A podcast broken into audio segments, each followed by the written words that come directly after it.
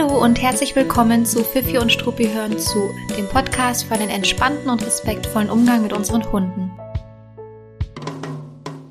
Ich bin Gloria und ich freue mich, dass du hier bist und zuhörst.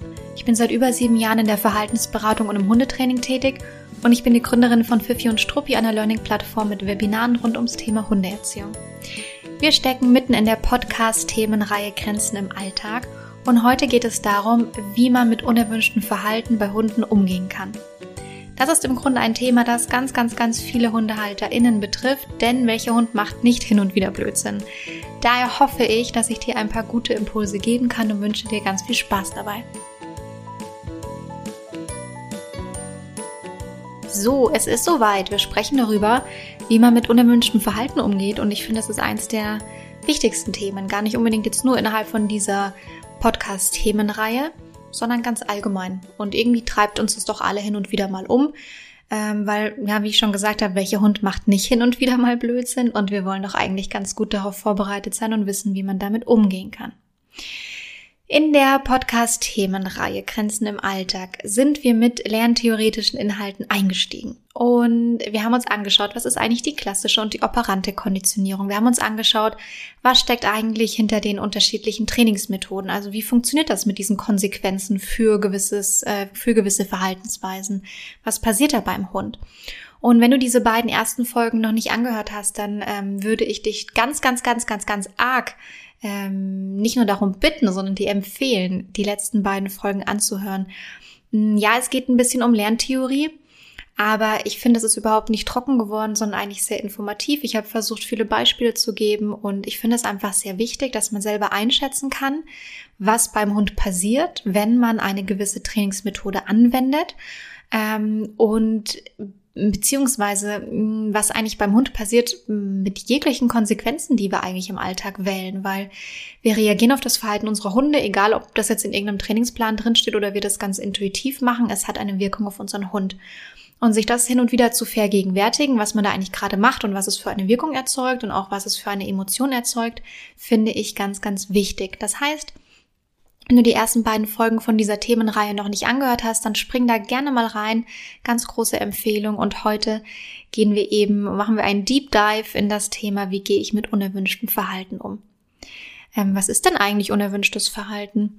Im Grunde ist es meistens etwas, was der Hund total toll findet und auch aus hundlicher Sicht extrem naheliegend und wir Menschen finden es doof. Also im Grunde sind unerwünschte Verhaltensweisen äh, Verhaltensweisen, die unser Hund, Hund zeigt, die für uns Menschen unerwünscht sind. Für den Hund ist es in der Regel immer eine ziemlich gute Idee, was er da gerade macht. Aber wir finden es einfach doof. Und auch das ist ganz gut, sich das hin und wieder zu vergegenwärtigen. Wenn wir von einem Verhaltensproblem, von einem unerwünschten Verhalten sprechen, dann ist das etwas, was ein normales hündisches Verhalten ist, das wir aber in unserer Gesellschaft, in unserer Umwelt oder auch in einem gewissen Setting einfach nicht haben wollen oder vielleicht sogar gefährlich für die Umwelt ist ähm, und was wir eben in dem Fall unserem Hund einfach nicht ermöglichen können oder auch nicht ermöglichen wollen oder da im Grunde daran arbeiten müssen. Ich nenne mal ein paar Beispiele. Was kann ein unerwünschtes Verhalten sein? Jagen zum Beispiel. Das ist eigentlich ein ganz gutes Beispiel, um einzusteigen, weil Jagen ist ja wirklich was, was ähm, sehr, sehr natürlich ist und was alle Hunde, die meisten Hunde sehr toll finden. Wir Menschen finden es halt dann doch meistens irgendwie doof, außer wir wollen jetzt unseren Hund ganz gezielt zu, zu unserem Begleiter bei der Jagd ausbilden. Aber auch dann sind auch nur gewisse ähm, Sequenzen der Jagd interessant in der Regel. Was könnte es aber noch sein? Ähm, sowas wie zu langes Schnüffeln.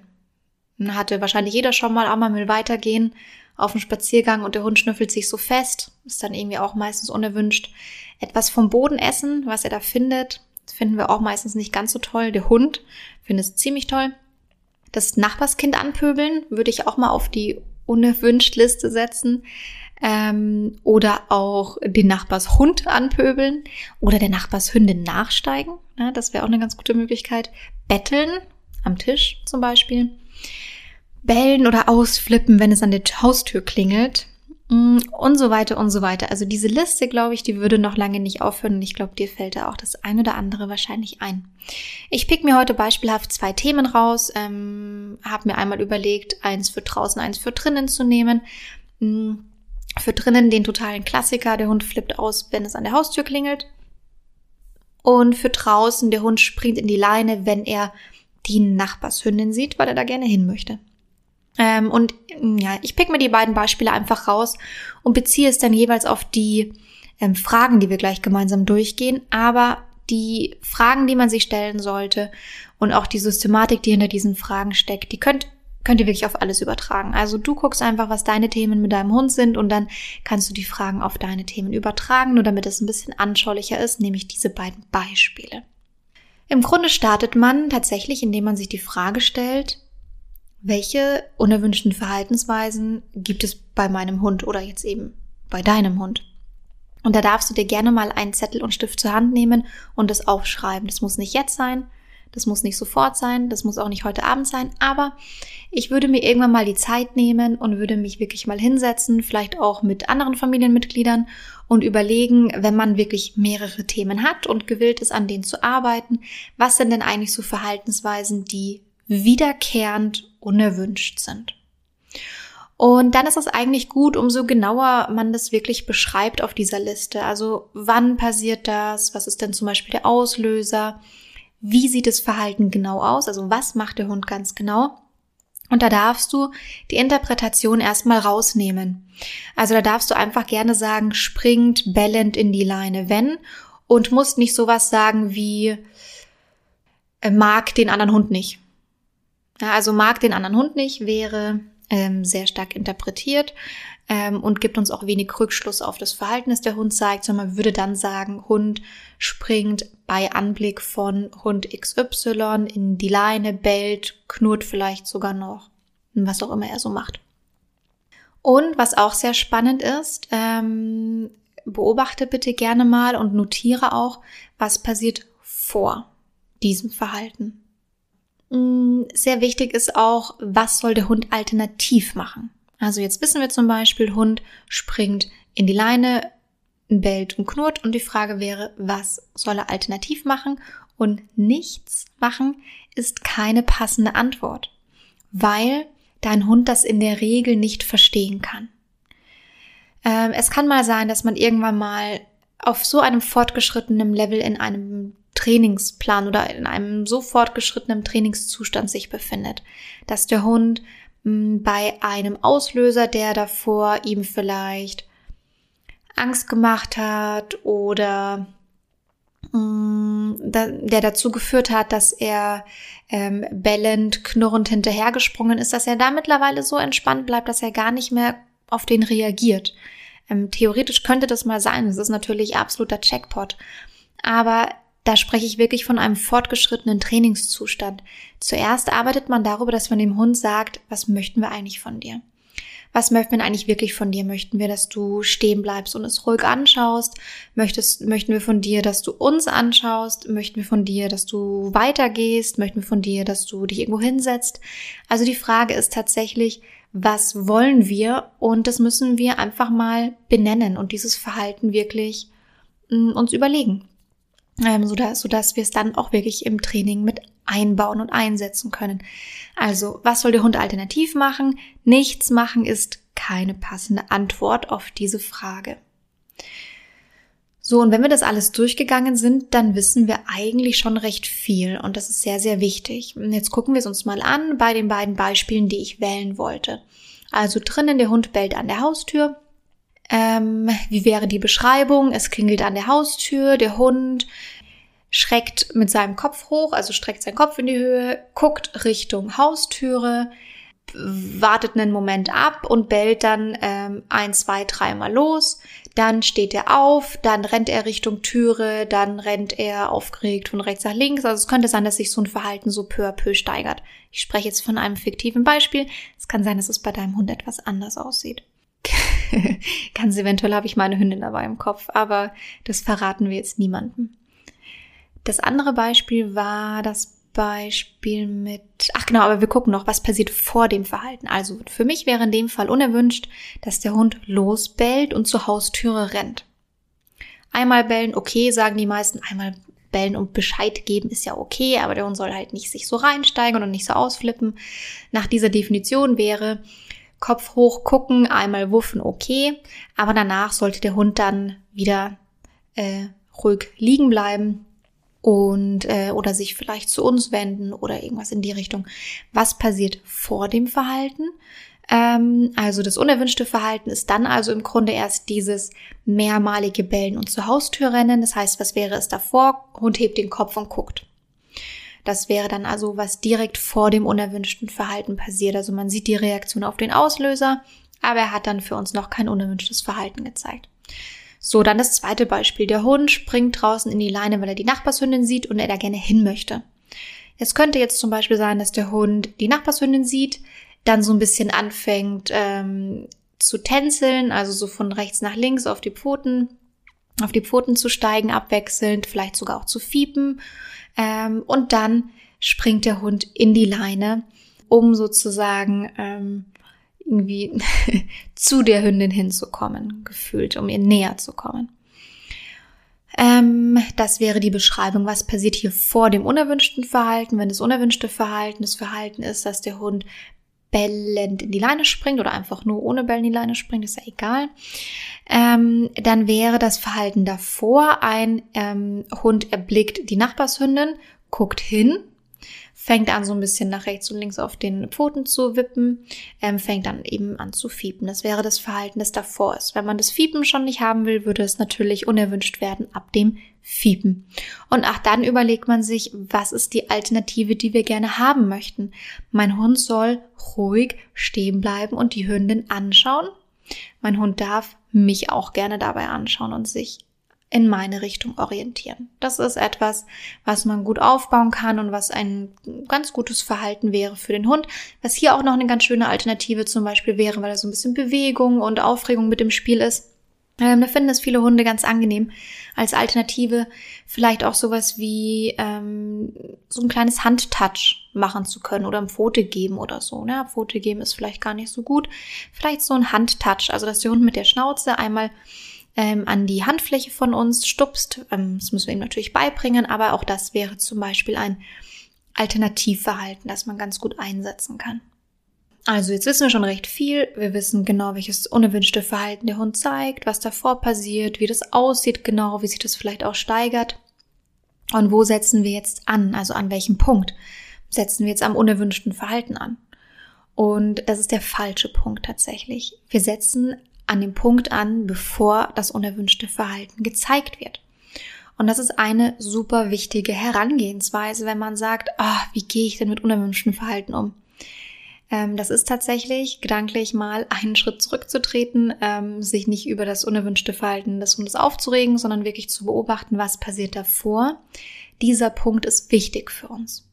Weil an unerwünschtem Verhalten kann man ganz perfekt arbeiten, wenn man den Punkt davor abpasst und dann eben beeinflusst, was danach passiert.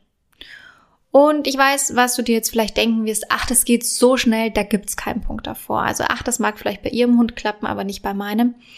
Und da muss ich dir leider sagen, es gibt immer einen davor. Also es gibt immer ein erwünschtes Verhalten, das der Hund zeigt, bevor er unerwünschtes zeigt.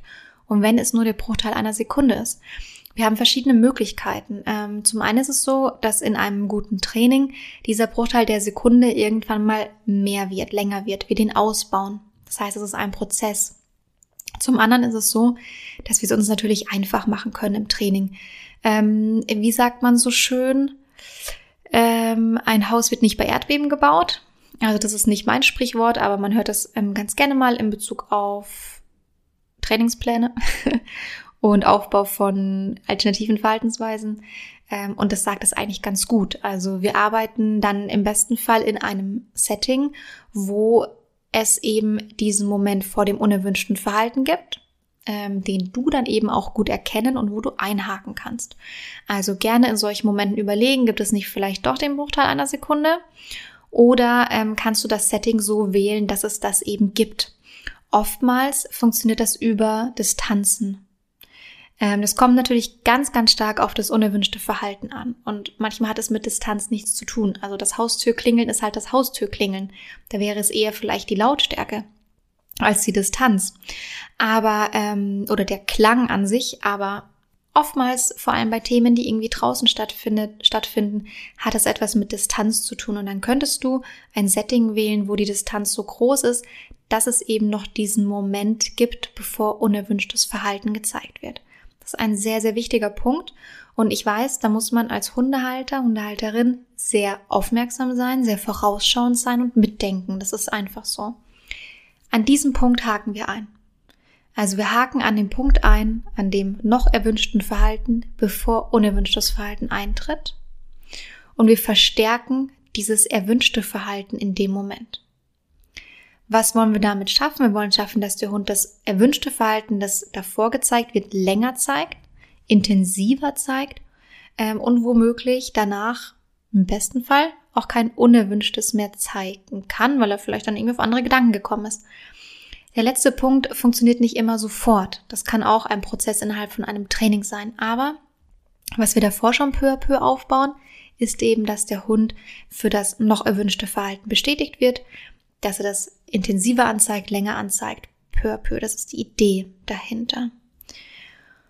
Und oder eine Alternative anbieten. Also zuerst bestätigen wir das noch erwünschte Verhalten, bevor unerwünschtes aus, ausgelöst wird. Und dann in einem zweiten Schritt wäre es super, wenn man direkt dann die Alternative anbietet.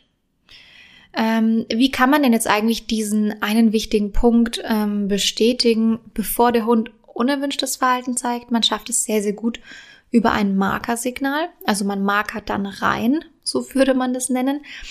Man entweder klickt man auf dem Klicker, wenn das das Markersignal von einem ist, oder man nutzt ein Markerwort, ein Belohnungswort. Du weißt wahrscheinlich, ähm, wenn du schon die eine oder andere Folge gehört hast, dass ich ähm, im Alltag kaum mit Klickern arbeite. Die sind zwar wirklich extrem toll, aber irgendwie fehlt einem immer so eine dritte Hand und meistens auch eigentlich noch eine vierte, um ehrlich zu sein. Und deswegen finde ich das vor allem für draußen ein bisschen unpraktisch und mache es, nutze es eigentlich nicht mehr. Ähm, das ist aber völlig legitim. Man kann einen Klicker benutzen. Ähm, ansonsten kann man sich ein Markerwort aufbauen. Dazu gibt es auch zwei Podcast-Folgen, wo ich sehr intensiv erklärt habe, um was es sich dabei handelt, wie man das aufbauen und auch einsetzen kann. Es ist ein ganz, ganz, ganz mächtiges Tool. Es ist total simpel und es ist total mächtig und es, deswegen ist es auch so genial. Und dann würde man eben genau diesen Punkt, also noch erwünschtes Verhalten, markern, bestätigen, belohnen. Dann kann man gerne, wenn es in dem Setting schon möglich ist, dem Hund danach direkt die Alternative anbieten. Ähm, was wäre das jetzt in meinem Fall? Also ich würde jetzt bei dem Hund, der, den, es klingelt an der Haustür, der Hund reißt seinen Kopf hoch. In dem Fall marker ich dann also sofort rein, habe im besten Fall auf dem Wohnzimmertisch ein Glas mit ein paar Keksen stehen oder ähnliches, irgendeine Form der Belohnung. Marker also dann direkt rein. Je nachdem, was euer Markersignal ist, würdet ihr das dann geben. Kann man auch aus der Distanz geben, das ist sehr praktisch. Und dann wird das Glas geöffnet und der Keks rausgeholt und dann kann man gucken, ist es für den Hund angenehmer, wenn der Keks einfach zu ihm kommt, ist es angenehmer, wenn der Keks einmal über den Boden kullert, braucht der Hund danach vielleicht noch einen zweiten Keks, braucht der Hund danach vielleicht eine Alternative, auch da könnte man das Handtouch wählen. Das kommt ein bisschen darauf an, wie aufgeregt oder erregt der Hund ist. Wenn der, wenn man markert und dem Hund den Keks auf die Decke legt oder ins Mäulchen gibt und der Hund bleibt entspannt, dann kann man das gerne auch weiter verstärken. Hm, wenn man merkt, der nimmt zwar den Keks an, aber danach geht es sofort wieder Richtung, Richtung Haustür und da ist noch super viel Energie in dem Hund, dann würde ich eher noch eine Alternative danach wählen, hm, die natürlich auch zu dem Erregungslevel von dem Hund passt. Aber das, da gehen wir jetzt schon ziemlich tief rein. Das sind also die Feinheiten dann in wirklich individuellen Trainingsplänen. Also man sucht eine passende Form der Belohnung, nennen wir es vielleicht so. Ist immer ein bisschen unbefriedigend, weil ich dann Themen so abhaken muss, aber ähm, in dem Fall wäre es so, man ähm, bestätigt das noch erwünschte Verhalten ähm, mit einer wirklich für die Situation bestmöglich passenden Belohnung und eventuell auch einem Alternativverhalten, das für den, das dem Hund dann hilft, ähm, dass der Hund zeigen kann. Bei dem Hund, der in die Leine springt, wenn er die Nachbarshündin trifft, da könnte man einhaken an dem Punkt, wo er die sieht. Also Blick geht zur Nachbarshündin, Marker, Belohnung. Blick geht wieder zur Nachbarshündin, Marker, Belohnung. Dann kann man gucken, ähm, kann man vielleicht einen Handtouch mit dem Hund machen? Ist es etwas, was der Hund gut findet oder ist es für den Hund einfach wichtiger, die andere Hündin anzuschauen? Allein das Anschauen, das ruhige Anschauen der anderen Hündin kann ein Alternativverhalten sein, das man hier durchaus gut aufbauen und weiter verstärken kann. Und irgendwann kombiniert man es vielleicht dann doch ganz gezielt mit einem Handtouch oder mit einem Weitergehen, weil man dann halt vielleicht irgendwann sagen möchte, okay, du kannst sie anschauen, aber irgendwann würde ich dann doch auch gerne mal weitergehen. Oder man kann danach natürlich auch sagen, du hast sie jetzt ruhig aus der Entfernung angeschaut und darfst jetzt gerne hingehen, wenn der Nahkontakt irgendwie von beiden Seiten erwünscht sein sollte.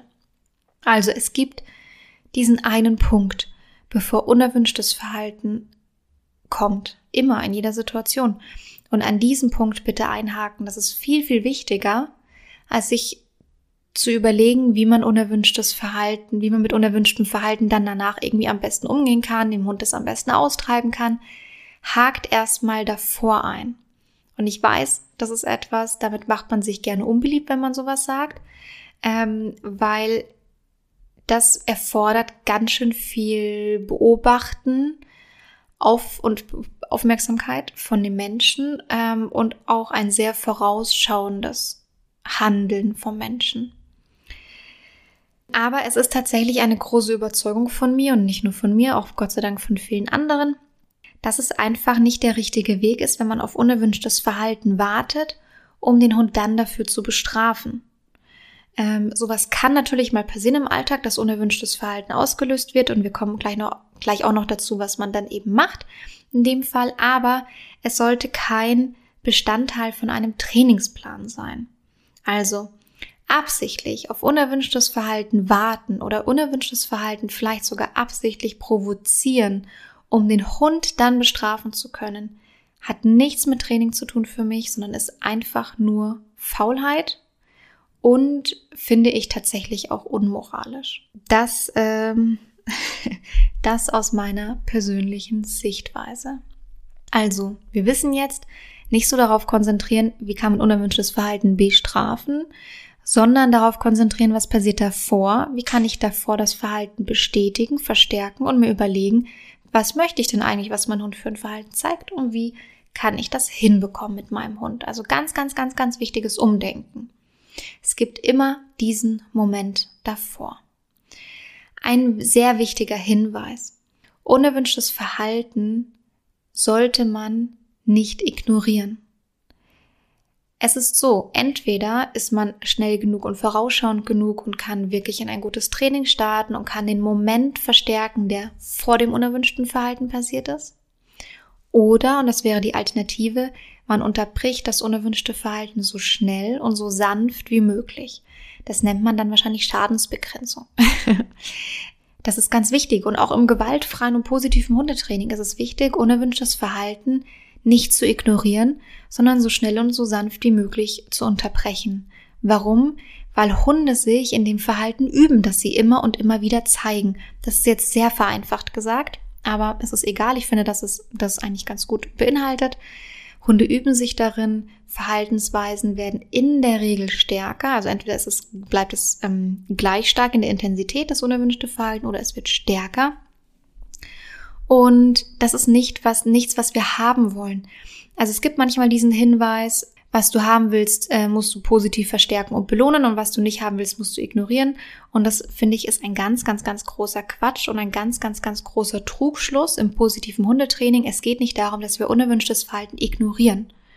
Ähm, das, also ich kann ja nicht sagen, huch, der Hund ist jetzt dem Reh hinterhergerannt. Ich ignoriere den jetzt, weil dem möchte ich jetzt keine Aufmerksamkeit geben. Das ist ja wirklich nicht Sinn und Zweck der Sache. Und leider muss ich da tatsächlich aus einer nicht weit zurückliegenden persönlichen Erfahrung berichten, was passieren kann, wenn man unerwünschtes Verhalten ignoriert. Ich kenne die Geschichte nicht zu 100 Prozent von Anfang bis Ende, aber ich kann es mir ungefähr zusammenreimen. Und zwar ist ähm, vor ein paar Tagen etwas passiert, was sich ähm, absolut niemand wünscht und auch ich mir überhaupt nicht wünsche, aber äh, meine eigene Hündin wurde beim Spazierengehen gebissen von einem fremden Hund. Und ich versuche das irgendwie immer, ähm, wenn ich das erzähle, etwas abgeschwächt zu erzählen, weil ich mir immer denke, ach, so schlimm war es doch irgendwie nicht, aber leider kann ich es nicht anders sagen. Also ähm, sie wurde angegriffen von einem fremden Hund. Das war Gott sei Dank nur ein mittelgroßer Hund. Meine Hündin ist sehr klein.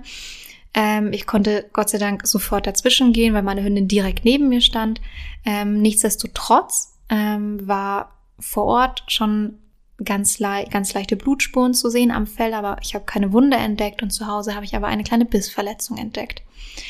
Alles nichts super Schlimmes, es ist kein Weltuntergang. Ähm, nichtsdestotrotz kann sowas natürlich für einen Hund ein ganz schöner, einen ganz schönen Weltuntergang bedeuten und auch für einen Menschen, der darauf sensibel reagiert und sich erschreckt. Und an der Stelle möchte ich auch ganz kurz sagen, ich habe mich auch ganz, ganz, ganz ordentlich erschrocken.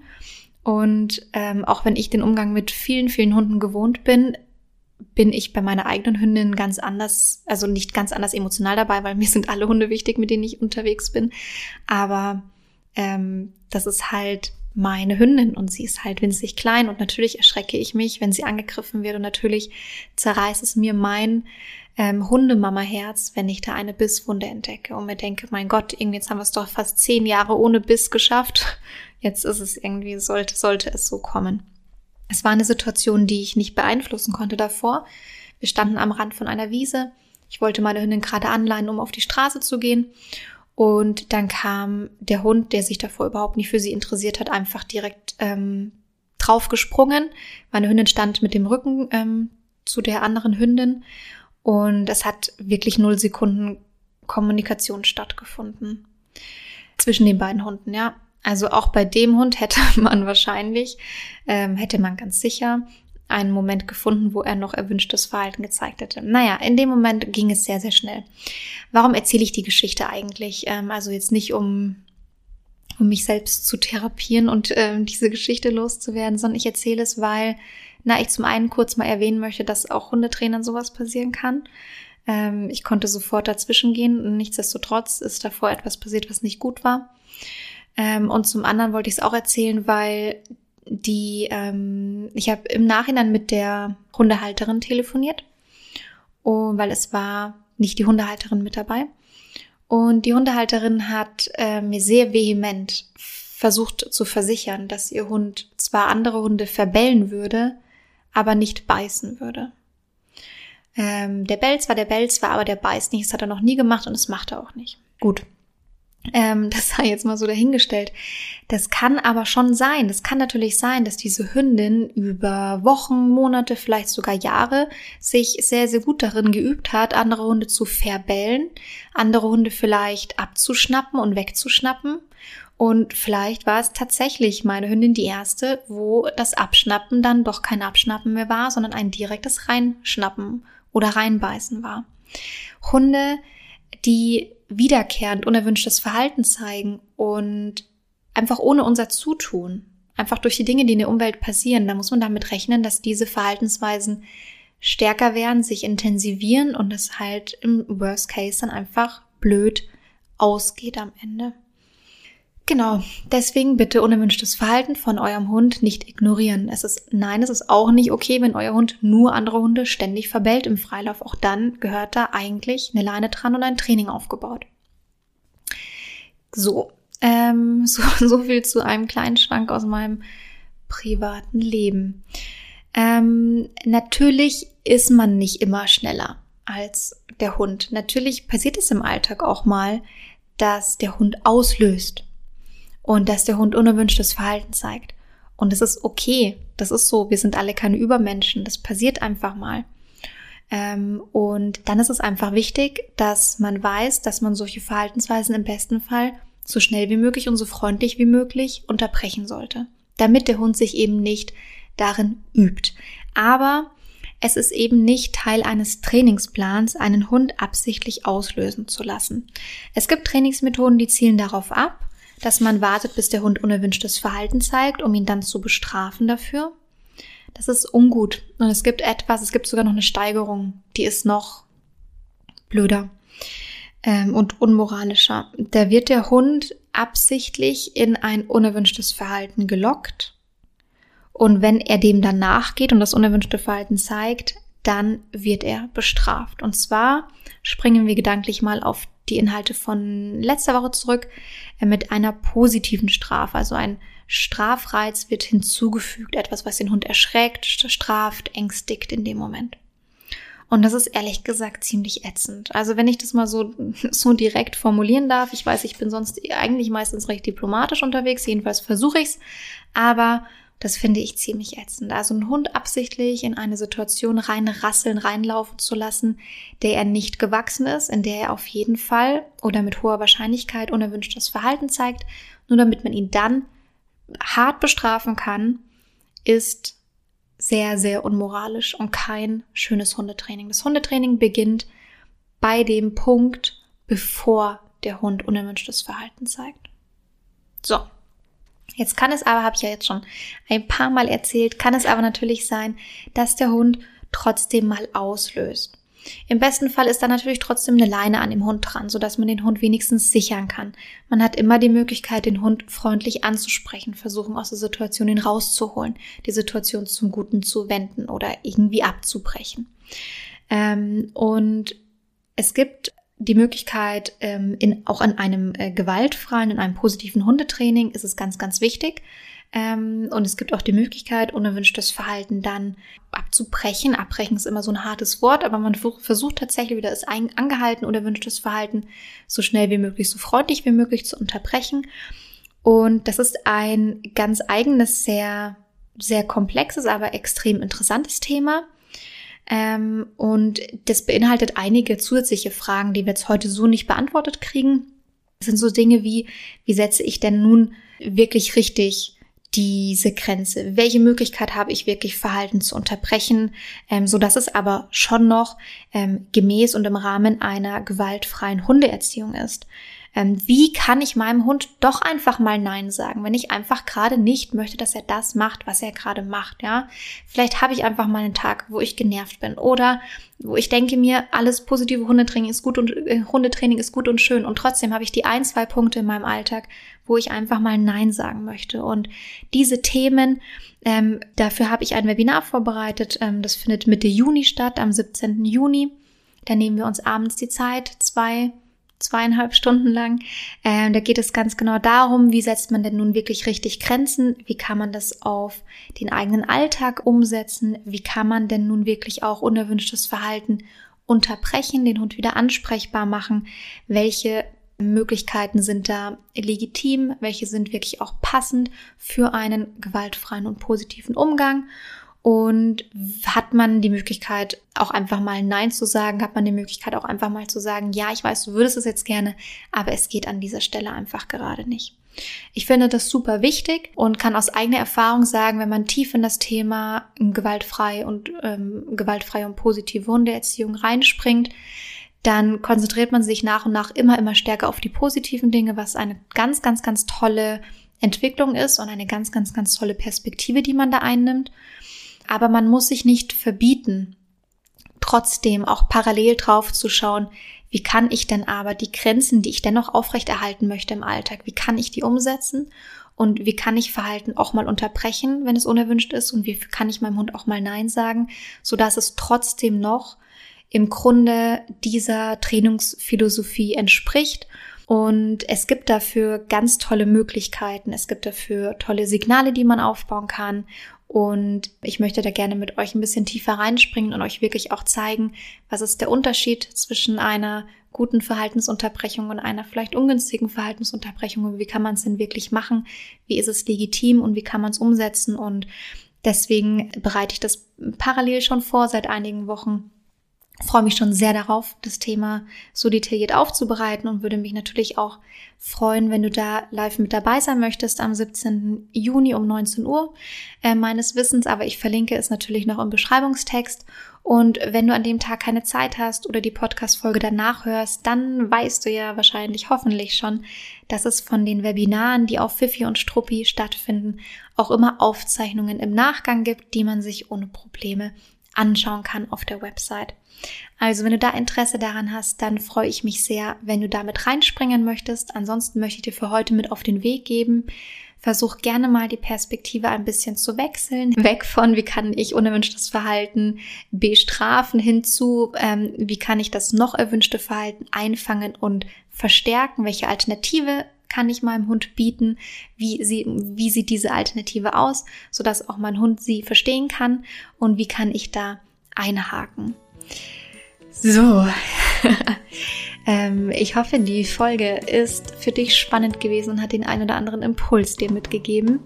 Ich würde mich freuen, wenn du auch nächste Woche wieder in die Podcast-Themenreihe reinhören möchtest. Nächste Woche sprechen wir darüber, welche Grenzen gibt es denn eigentlich wirklich im Alltag unserer Hunde. Und da freue ich mich schon sehr drauf, weil ich das auch inhaltlich ganz, ganz spannend finde und auch nochmal sehr anregend finde. Wenn du Feedback hast zu dieser Folge, etwas, was dir gefallen hat oder auch etwas, was dir überhaupt nicht gefallen hat, wo du überhaupt nicht konform gehst mit dem, was ich so erzähle, dann schreib mir dieses Feedback total gerne. Bin da immer sehr, sehr offen dafür, entweder direkt an mich per E-Mail oder unter dem Instagram-Post.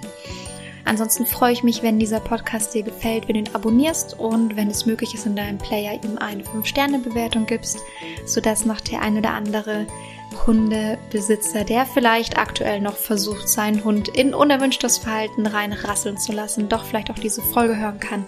Da würde ich mich sehr drüber freuen. Vielen lieben Dank fürs Zuhören und bis zum nächsten Mal.